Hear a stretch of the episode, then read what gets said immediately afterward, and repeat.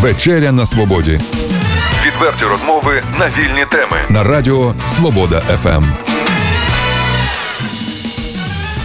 Доброго вечора, друзі. Це вечеря на свободі і її ведучий Олег Головатенко.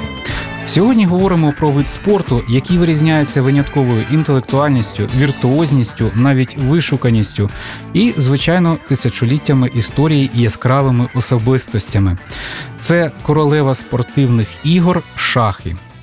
А гостями нашої студії сьогодні є директор Чернігівської комплексної дитячо-юнацької спортивної школи номер 1 Сергій Романчук. Доброго вечора. А також це тренер-викладач шахів цієї школи Юрій Куценко. Добрый вечер. І говоримо про півфінал чемпіонату України з шахів серед юнаків та дівчат не старше 12 років, який триває в Чернігові вже з 6 жовтня. Отже, які особливості цього змагання, хто приїхав до Чернігова на ці змагання, і якою є участь чернігівських спортсменів? Ну, эти соревнования до 12 лет, это э, 2007 год рождения и моложе. А Соревнования проходят э, в двух группах. В одной группе играют мальчики, их 97 человек, а в другой группе играют девочки, их 39 человек. Э, Черниговских шахматистов, я имею в виду Черниговской области, участвует 34 человека. Правда, всего только две девочки и 32 мальчика. У них есть возможность свои проверить силы, повысить свое мастерство и сразиться с соперниками с разных городов. А шахматистов довольно-таки много и сильных, и вообще турнир представительный, потому что если кандидаты мастера, много перворазрядников, и причем шахматисты с 21 региона нашей страны. Это значит, э, ребята никуда не выезжая, то есть на месте в Чернигове, могут здесь повышать свое мастерство. в общем. Перед програмою ви казали і зі сходу країни, і зі Слов'янська. Ну, могу назвать вам э, и Славянск Донецкой области, и Одесса, Николаев, Херсон, э, Винница, Запорожье, Днепропетро... Днепр, э, Черкасы, Ивано-Франковск, э, э, Сумы, Житомир, Киев, э, Тернополь, э, Хмельницкий. Ну, в общем, 21 регион. Розкажіть трішки про історію цього турніру. Можливо, чи вперше його Чернігів приймає, як готувалися. Можливо, е, ви, пане Сергію, про це розкажете. Е, Доброго вечора всім. Е, Ви знаєте, дійсно, як каже Юрій Дмитрович, що це дуже відповідальні змагання, і як я знаю, що такі змагання завжди проводились десь в Криму, в Євпаторії. Ось і в цьому році ми разом з федерацією. Е, Юрій Дмитрович також е, долучився до того, що ми е, подали заявку на Федерацію України шахів, що саме Чернігів може прийняти такі змагання півфінальні чемпіонату України. І ми дуже сильно готувалися до цих змагань, тому що ми розуміємо, що це дуже теж відповідальна місія приймати такі, такого рівня змагання шахів. Ось і я хочу, як, як керівник закладу, хочу подякувати е, наших місцевих депутатів, нашого е, міського е, нашого, е, нашого е, е, мера міста. Слава е, Атрошенко за те, що він долучився до того, що розвиває шахи в нашому місті, бо ми закупили дуже сучасні часи, ми закупили дуже класні дошки, фігури, е, столи ми купили дуже такі класні. І такого рівня змагання ми вже готові приймати. І ви знаєте, вже тривають ці змагання. Е, Приємно, що дуже багато дітей. Е, Десь біля 136 да, у нас дітей приймають участь в цих змаганнях. Тому це багато дітей. Це багато дітей, і дуже приємно, що і батьки приїхали. І ми знаємо, що е, спортсмен такого віку приїжджають на будь-які змагання з батьками. Ось, і приємно, що е, люди підходять до нас і кажуть, що ми думали, що Чернігів це якесь там село, якесь маленьке місто. А сьогодні ми бачимо, що наше місто квітуче. Е, Погода у нас дуже класна сьогодні, сонечко. І, е, до речі, ж дітки грають одну партію, і потім у них є вільний час. І ось саме е, ми разом з федерацією, з Юрієм Дмитровичем робимо так, щоб дітей ще познайомити з нашим містом. Ми водимо їх на ті міста, де наші діти з батьками ходять по нашому місту, фотографуються і кажуть, що наше місто найкраще місто. І це дуже приємно, коли е, наше місто дійсно є що показати. Воно історичне, і батьки це е, розуміють. Є такі батьки, до речі, що ніколи не були взагалі в Чернігові, знаєте, і вони бачать, що це класне місто, і кажуть, що ми будемо до вас приїжджати і просто без змагань. Це дуже приємно. Ось, а повертаючись, е, повертаючись до. Наших змагань, то хочу сказати, що наша спортивна школа е, дуже сильно розвиває шахи, е, бо ми дуже багато проводимо змагання і місцеві, і обласні змагання. І ось уже сьогодні ми приймаємо і всеукраїнські змагання. Ось це задякуючи, е, як я вважаю, за наш е, класний професійний тренерський склад. Бо у нас е, не тільки Юрій Дмитрович працює, у нас є ще і Майборда Євгенія, мастер спорту України шахів. Також у нас є ще Муха Сергій. Це молоді такі вихователі, наші тренера, які працюють в нашій школі. Сергій Муха, до речі, теж мастер спорту України шахів. І також у нас є професійний такий вже трошки дорослий тренер. Це Плаксін Валерій Данілович. Ось саме ці люди у нас працюють в нашому закладі і культивують шахи. І хочу сказати, що в нашій школі більше 500 учнів. У нас 6 видів спорту. І шахи займають перше місце по, е, е, по кількості дітей. Е, бо чого так? Того, того що шахи можна приходити з 5, з 5 років і займатися шахами вже. Ми ж беремо діто, дітей з 5 років. І вже їх долучаємо до спорту, до шахів. І мені приємно, як керівнику закладу, що саме е, батьки приводять, наприклад, понеділок, середа, п'ятниця на шахи, а вівторок, четвер, субота ходять в нашій же школі є дзюдо. Тобі ж діти займаються і шахами, і в нашій школі дзюдо. І є і там результат, і там є результат. Тому М- мені так приємно, що ви е, займаєтеся активно драгонботом і з таким захопленням сьогодні вже розповідаєте про шахи. да, ви знаєте, Да. Мені приємно за шахи казати, за легку атлетику, за велоспорт, за дзюдо, за веслування. Бо наша школа найкраща в нашому місті.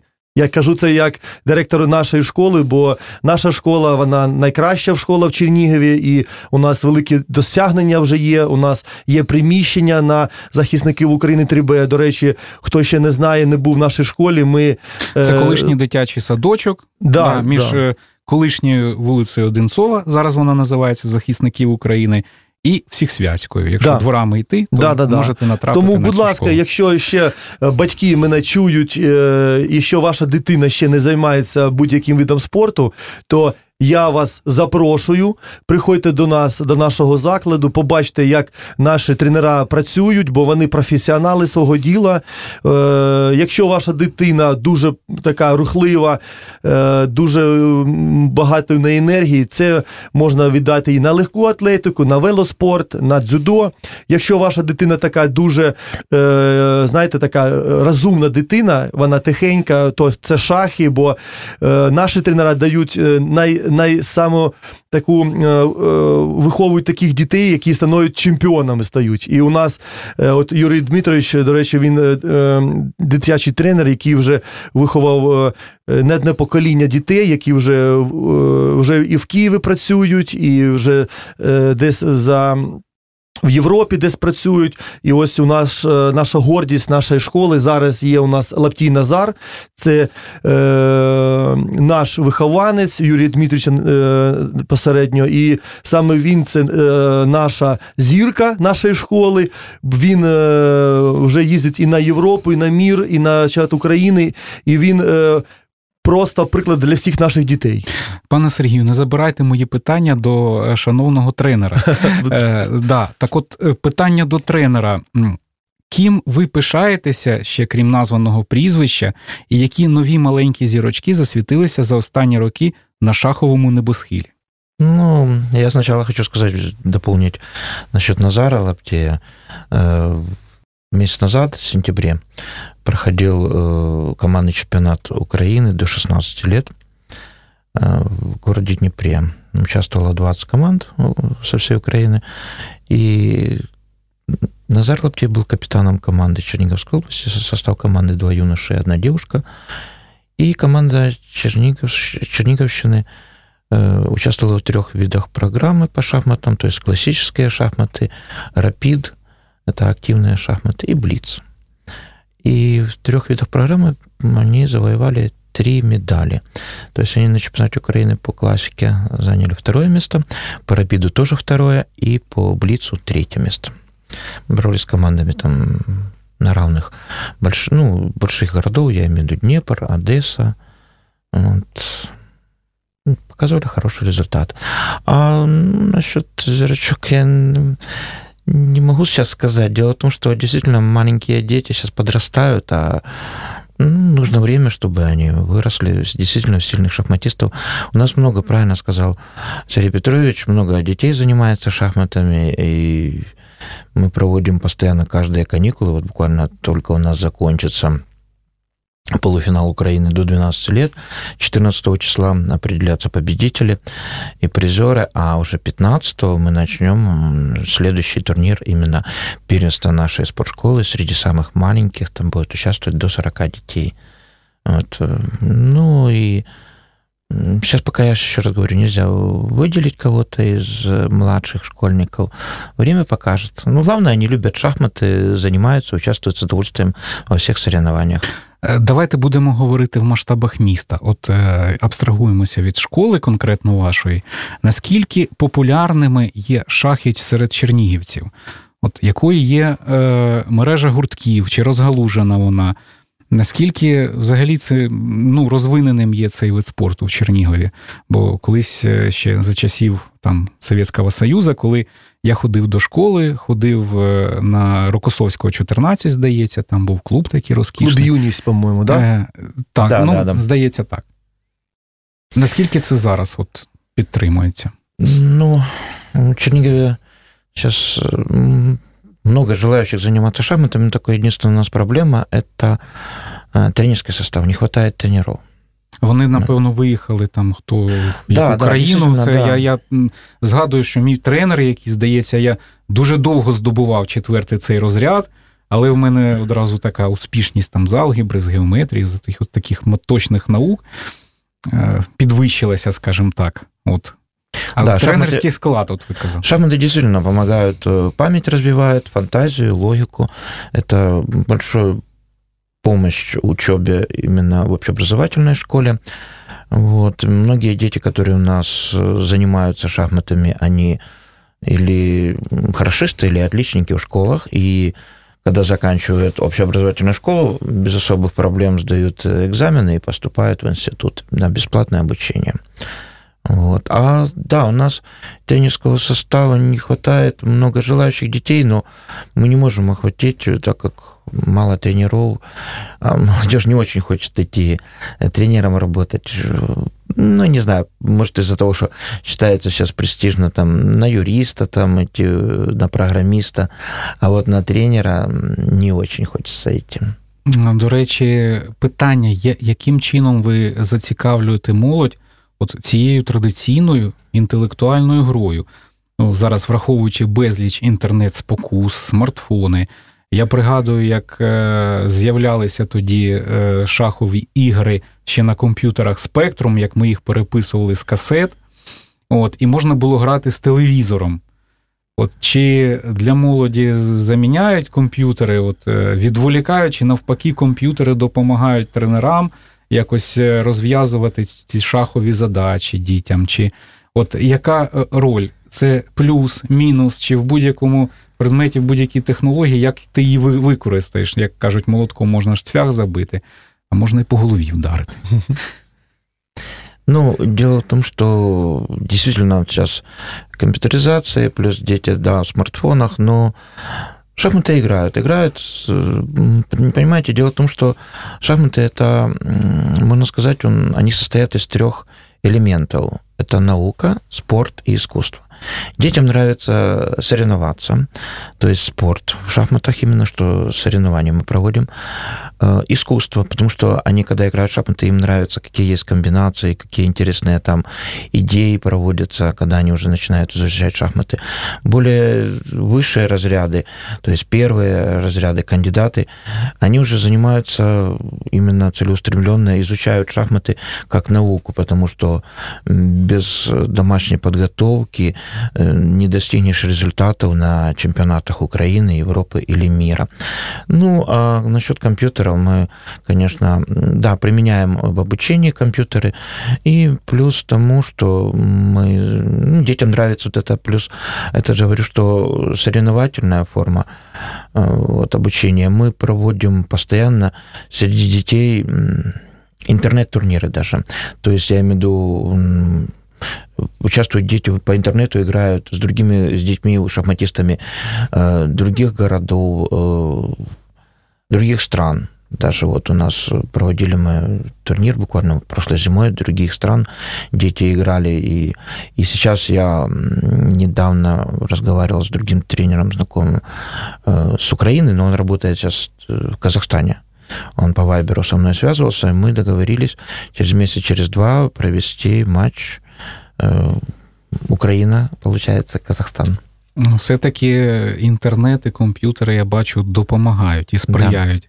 Да. Але ж ну, я я мав на увазі ще оця дошка, оцей годинник, ці фігури, це, от, як ви кажете, як мистецтво. Ну, В цьому є і якась і медитація, і ну, такому, така інтелектуальна, скажімо, прорахунок цих стратегія, ну, стратегічне планування.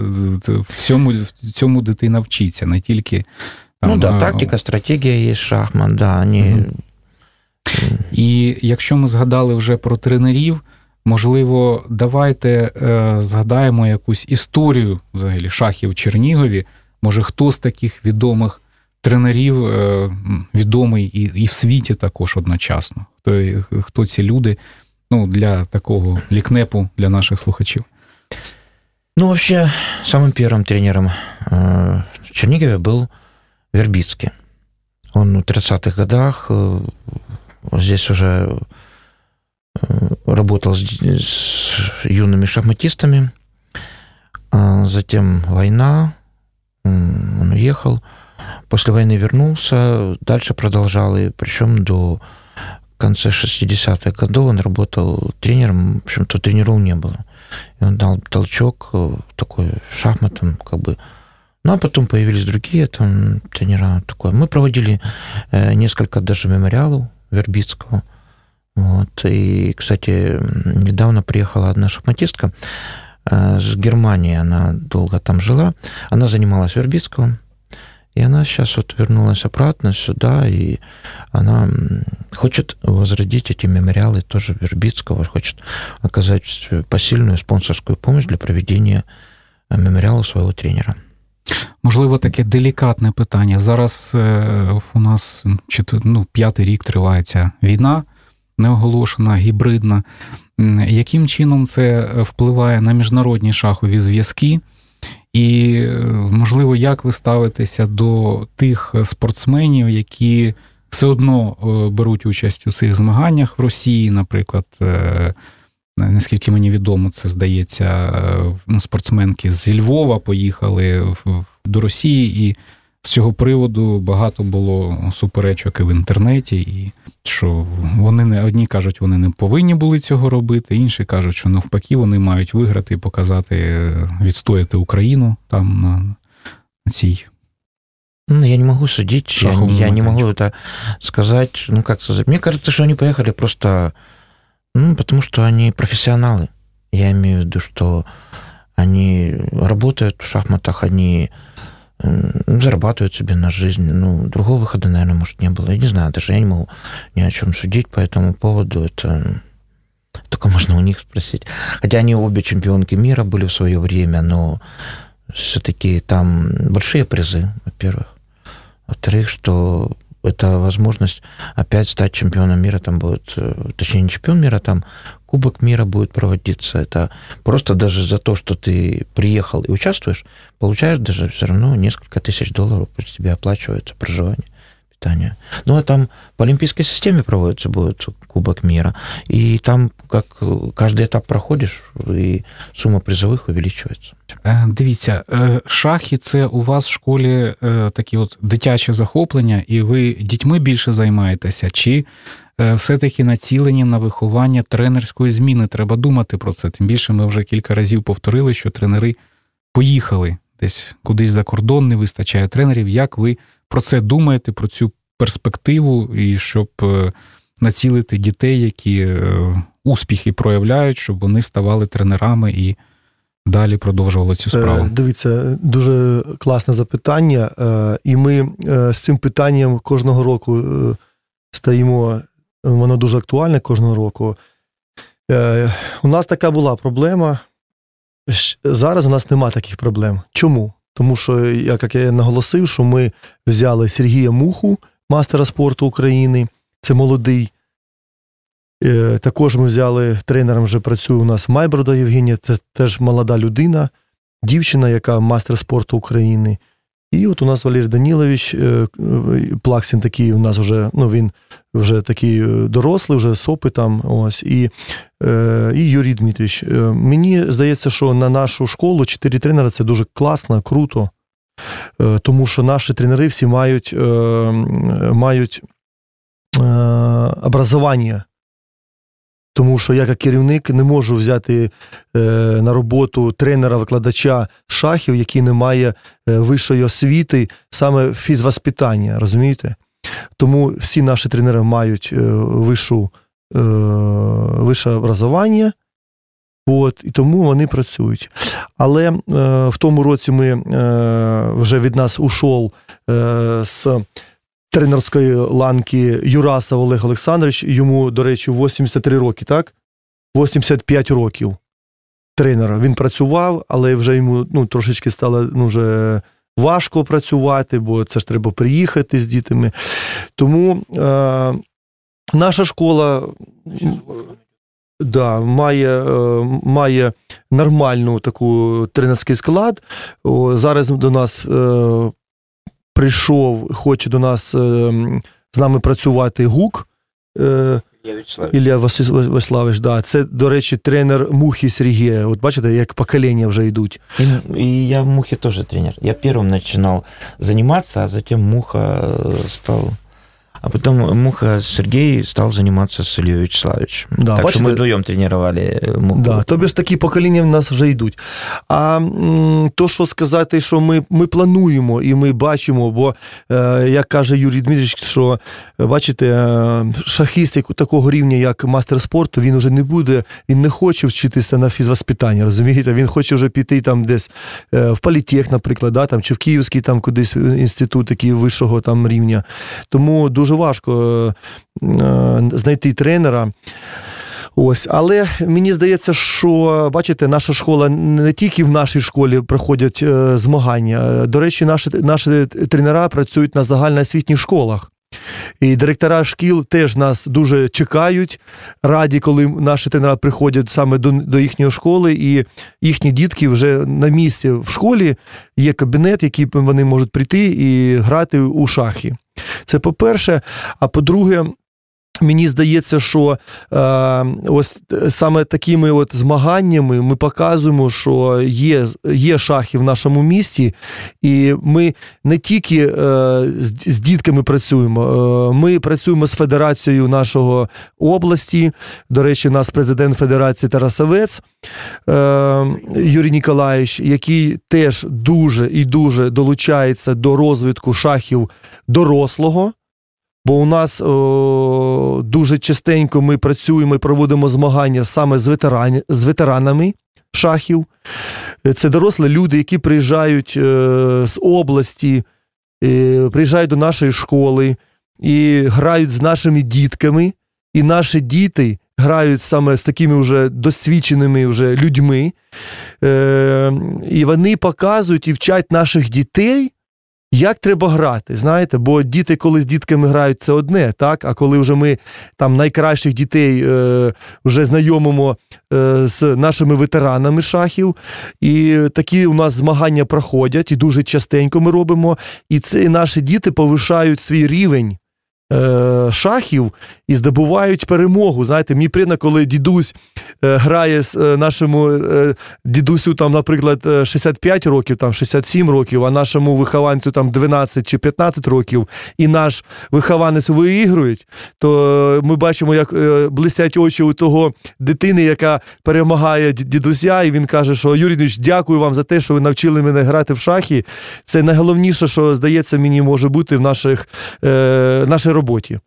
У нас була така родинна історія, коли е, дідусь грав в шахи з моїм теж на найліпшим другом. Він, ну, і коли молодість перемагає от, е, цю досвідченість, досвідченість нервується, там, е, ну як же ж так, і це дуже цікава картина. Ну, коли вже цей поєдинок закінчується, тоді вже йде обговорення таке, і це правда мистецтво.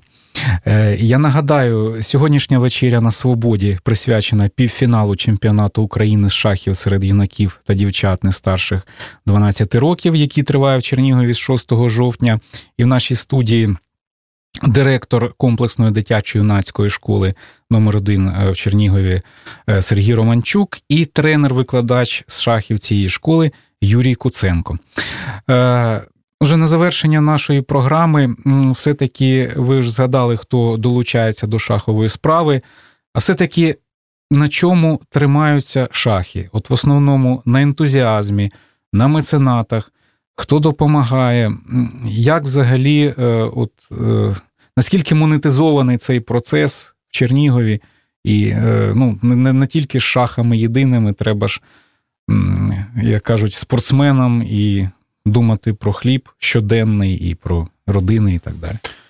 Ну, я скажу так, це дуже таке е, запитання, знаєте, е, дійсно, не тільки змаганнями, не тільки шахами наша школа е, тримається, живе. Ми, е, Перепрошую, що перебиваю. Е, Коли ми говорили про Dragon Boat, е, там сильно допомагає Віктор Лазар, але ж Віктор Лазар у всіх видах спорту, ну напевно, не вистачить одного Віктора Лазаря. наскільки Да, дійсно, Віктор Лазар він, він великий молодець. Він допомагає е, веслуванню взагалі в області. Він, до речі, президент Федерації обласної нашої з веслування, і він великий молодець. Він допомагає е, відділенню веслування на Чернігівщині. У нас, до речі, дві школи культивують веслування, і Віктор Лазар допомагає дітям і виїжджати на змагання, і е, е, будемо от ось покупати вже човни, весла. Тому е, дійсно, але е, з шахів ми долучаємо інших людей, тому що дійсно дуже е, е, важко Віктору Лазарю опікуватися всіми видами спорту. Тому ми, ми ви знаєте, ми наша школа, вона дуже така амбіційна, і ми дружимо зі всіма людьми, які нам допомагають. Знаєте, бо ми спілкуємося з дуже великими людьми. Е, Дуже багато людей у нас е, до нашої школи приходять, такі як депутати міської ради, депутати обласної ради, приходять до нас і біз- бізнес приходить. Тому ми всіх потихеньку просимо допомагати е, в наших змаганнях. І шахи у нас не виключення. Е, Ну, я кажу, що в кожній е, в кожному виді спорту є президент федерації, і це та головна людина, яка культивує, е, розвиває свій від спорту. Тому у нас є Тарасовець Юрій Ніколаєвич е, в шахів, який е, дуже таку, таку потужну робить. Справу в розвитку шахів він, він нам дає приміщення Градіцького. Да? Він нам дає діткам е, теж і подарунки, і призи, і гроші. І він, він великий молодець. Але також ми працюємо і е, у нас нам дуже допомагає депутат е, обласної ради е, Дмитро Блауш. Він молодець. Ми е, коли до нього да, звертаємось, він нам ніколи не, е, не відказував. Регіна Гусак, Ірина Березинець. Е, Павел Вовк, е, да дуже багато депутатів, е, кажу, людей, які ми звертаємось, і нам ніхто ще поки не. Да, Юрій, не, не відказував. Тому е, мені приємно як керівнику, що знаєте, у нас кожного виходного, кожне канікули у нас іде змагання шахів. Я кажу, Юрій Міш, давайте вже досить, хватить вже змагання. Нам у нас змагання за змаганнями йдуть. Знаєте, а він каже: Сергій Петрович, ну ви бачите багато дітей, і треба дітей захочувати. А захочувати як? Змаганнями, бо е, тренер е, буде класний коли? Коли у його е, вихованці вже будуть здобувати якісь перемоги, так чи ні? Е, Хай... Діти постійно в процесі. Діти в процесі. Е, Батьки бачать, що наша школа кожного дня щось готується, якісь долучаємо там ми якісь. До речі, я хочу е, ще сказати, що Юрій е, Юрій Дмитрович Куценко, він д- теж великий молодець. Я йому допомагаю дуже багато чому, тому що і підтримую його. Чого? Бо він приходить, каже: Сергій Петрович, у мене в голові нова є нові змагання. Які? Каже, давайте дідусь, батько і наш вихованець. І зробимо змагання, яка наша спортивна сім'я буде перемагати в цих змаганнях. Турні... Турнір поколінь. Поколінь, так, да. Ми раз. Не, не, это он называется семейный турнир. Сімейний турнір, да. А турнир Ну, поколения у нас тоже есть, но там отдельная, там другая ситуация. Турнир поколения это каждый возраст выставляет свою команду. То есть мы проводим э, команда школьников отдельно, команда, команда молодежи до 30 лет, от 18 до 32 команда, среднее поколение и команда ветеранов. Ветерану. Мне кажется, что турнир поколения только может проводиться только в шахматах, потому что по другому, в другом виду спорта невозможно, чтобы разные поколения могли на равных бороться. Школьники могут даже и победить в этом турнире. М, То какая турнір команда? так і називається, так? Турнир поколения. Поколінь, да. Он будет Значить, по- я вгадав. Да, да. а семейный турнир это немножко другая. Э, Семейный турнир это значит э, с каждой семьи взрослый, то есть э, кто-то из родителей или бабушка и дедушка, и плюс ребенок. Вот мы в прошлом году в декабре пов- проводили, сем- проводили Вперше да, ми семей- проводили такі впервые. змагання. 32 семьи участвовало. Вот, э, с удовольствием. Ну, я думаю, что в этом году будет даже... Мы тоже планируем проводить, я думаю, что будет больше даже... Тобі ж участников. бачите, да, у нас е, різноманітні змагання, тому ми, ми, ми шукаємо ті е, змагання, які ще не проводились де-будь, і ми хочемо долучати не тільки дітей до спорту, але й їх батьків, дідусів, бабусь, щоб всі приймали участь в цих змаганнях. Розумієте, щоб всі знали, що наша школа вона крута, змагання, і кожного е, змагання ми обов'язково всім, всім даємо подарунки. Ви ти прийняв участь. Отримай подарунок. Якщо ти здобув якісь призи чи чемпіон, ти, ти отримаєш трошечки більше подарунок. Там е, нагороди медалі, кубки ми вручаємо. Тому дякую всім, хто долучається до змагань, до наших депутатам, бізнесу. Е, і приємно, що батьки теж бачать, що наше відділення шахів працює. Розумієте? І нам не стидно, е, не стидно поїхати в будь-який регіон. Чи в Київ, чи Славутич, да, Юрій чи в Ніжині змагання проходять. І ми приїжджаємо завжди з кубком, завжди з медалями. Е, у нас тільки одна проблема це. Виїхати на змагання, це треба якийсь автобус, там дітям проживання, харчування. Ось цим у нас є трошки проблеми. Бо як керівник, е, це хочу наголосити, що не вистачає коштів на, на, е, на легку атлетику, на шахи, на дзюдо. Це проблема завжди була, і думаю, що і буде. Але ми знаходимо якісь е, людей, які допомагають нам. Хочу подякувати е, нашого начальника Дереземлю Андрія Васильовича, який зараз е, наш начальник, який допомагає нам від'їжджати на змагання. Е, він всіляко е, сприяє е, розвитку взагалі в Чернігівщині спорту. І ось е, такими маленькими кроками ми крокуємо, щоб наші діти займалися спортом. Я сподіваюся, ви цього разу вирішили питання з поселенням е, людей, адже ви зазначили, що приїхали цілими родинами. е, Ну, це ж треба теж поселити і е, похарчувати їх, і так далі. Да, ми, до речі, всіх зустріли. Всіх ми розселили по там, де, де хто хотів, бо ми знаємо, що кошти у всіх різні статки. Тому хто зміг, то ми посла, е, поселили в парк-готелі при Деснянському, да, Юрій Міч? Е, е, тому хто трошечки менше мав грошей, то е, десь поселили ми його е, в общежитті. Ну, всі довольні, змагання тривають. Дуже приємно, що діти хвилюються, діти переживають. Е, Ми бачимо, як діти е, до батьків підходять, плачуть, хтось радіє. Це спорт. Це спорт, і ми бачимо, що шахи е, все більше і більше стає популярним у нашому місті завдяки федерації, завдяки нашій школі. І, і ще хочу сказати, що приходьте до нас, займайтеся спортом. Тренера з будь-яких видів спорту вас чекають. Ми завжди е, зробимо так, щоб ваша дитина була. Чемпіоном, щоб вона була найкращою, щоб вона була розвинута фізично, і, е, як кажуть, Юрій Дмитрич, е, е, щоб пам'ятала, щоб пам'ять да, розвивалася, щоб дитина була горда тим, що вона займається спортом в нашому місті. Сергію, я теж дякую всім цим достойним людям, про яких ви згадали, які підтримують е, своїм внеском е, шахи як вид спорту. І е, шахістам і учасникам цих змагань е, дяка за наполегливість у здобутті перемог. Як кажуть, ви також молодці. Я бачив ваш ролик. Е, от днями такий класний, класний дуже. Е, скажіть, е, напевно, ваш телефон, щоб хто хоче дітей привезти до школи, як вас знайти, як звертатися в Фейсбуці, телефоном. Будь ласка, пане. 31241 это телефон нашей спортшколы. Отже, 31241 код Чернігова 04622, якщо п'ятизначний номер. Да. Мы находимся по адресу вулиця Захисників України, 3Б, бывшая Одинцова, за 27-й школой, бывшем детском садике. Отже, я вам дякую за участь в нашому ефірі, за таку цікаву розповідь. Якби ми ще годину говорили, ви б ще перерахували, певно, дуже багато цікавих змагань і якихось родзинок згадали. Я не сумніваюся. Дякую Сергію, дякую пане Юрію за таку інтелектуальну і цікаву розмову. Дякую вам за запрошення. Запрошуйте, ми завжди раді до вас приходити і розповідати про спорт, щоб діти наші займалися спортом, не ходили по вулиці, менше були в гаджетах, а щоб діти займалися спортом. Бо спорт це сила, це круто, я завжди кажу. Тому приходьте, ми завжди вас раді бачити. Да, спасибо. Дякую.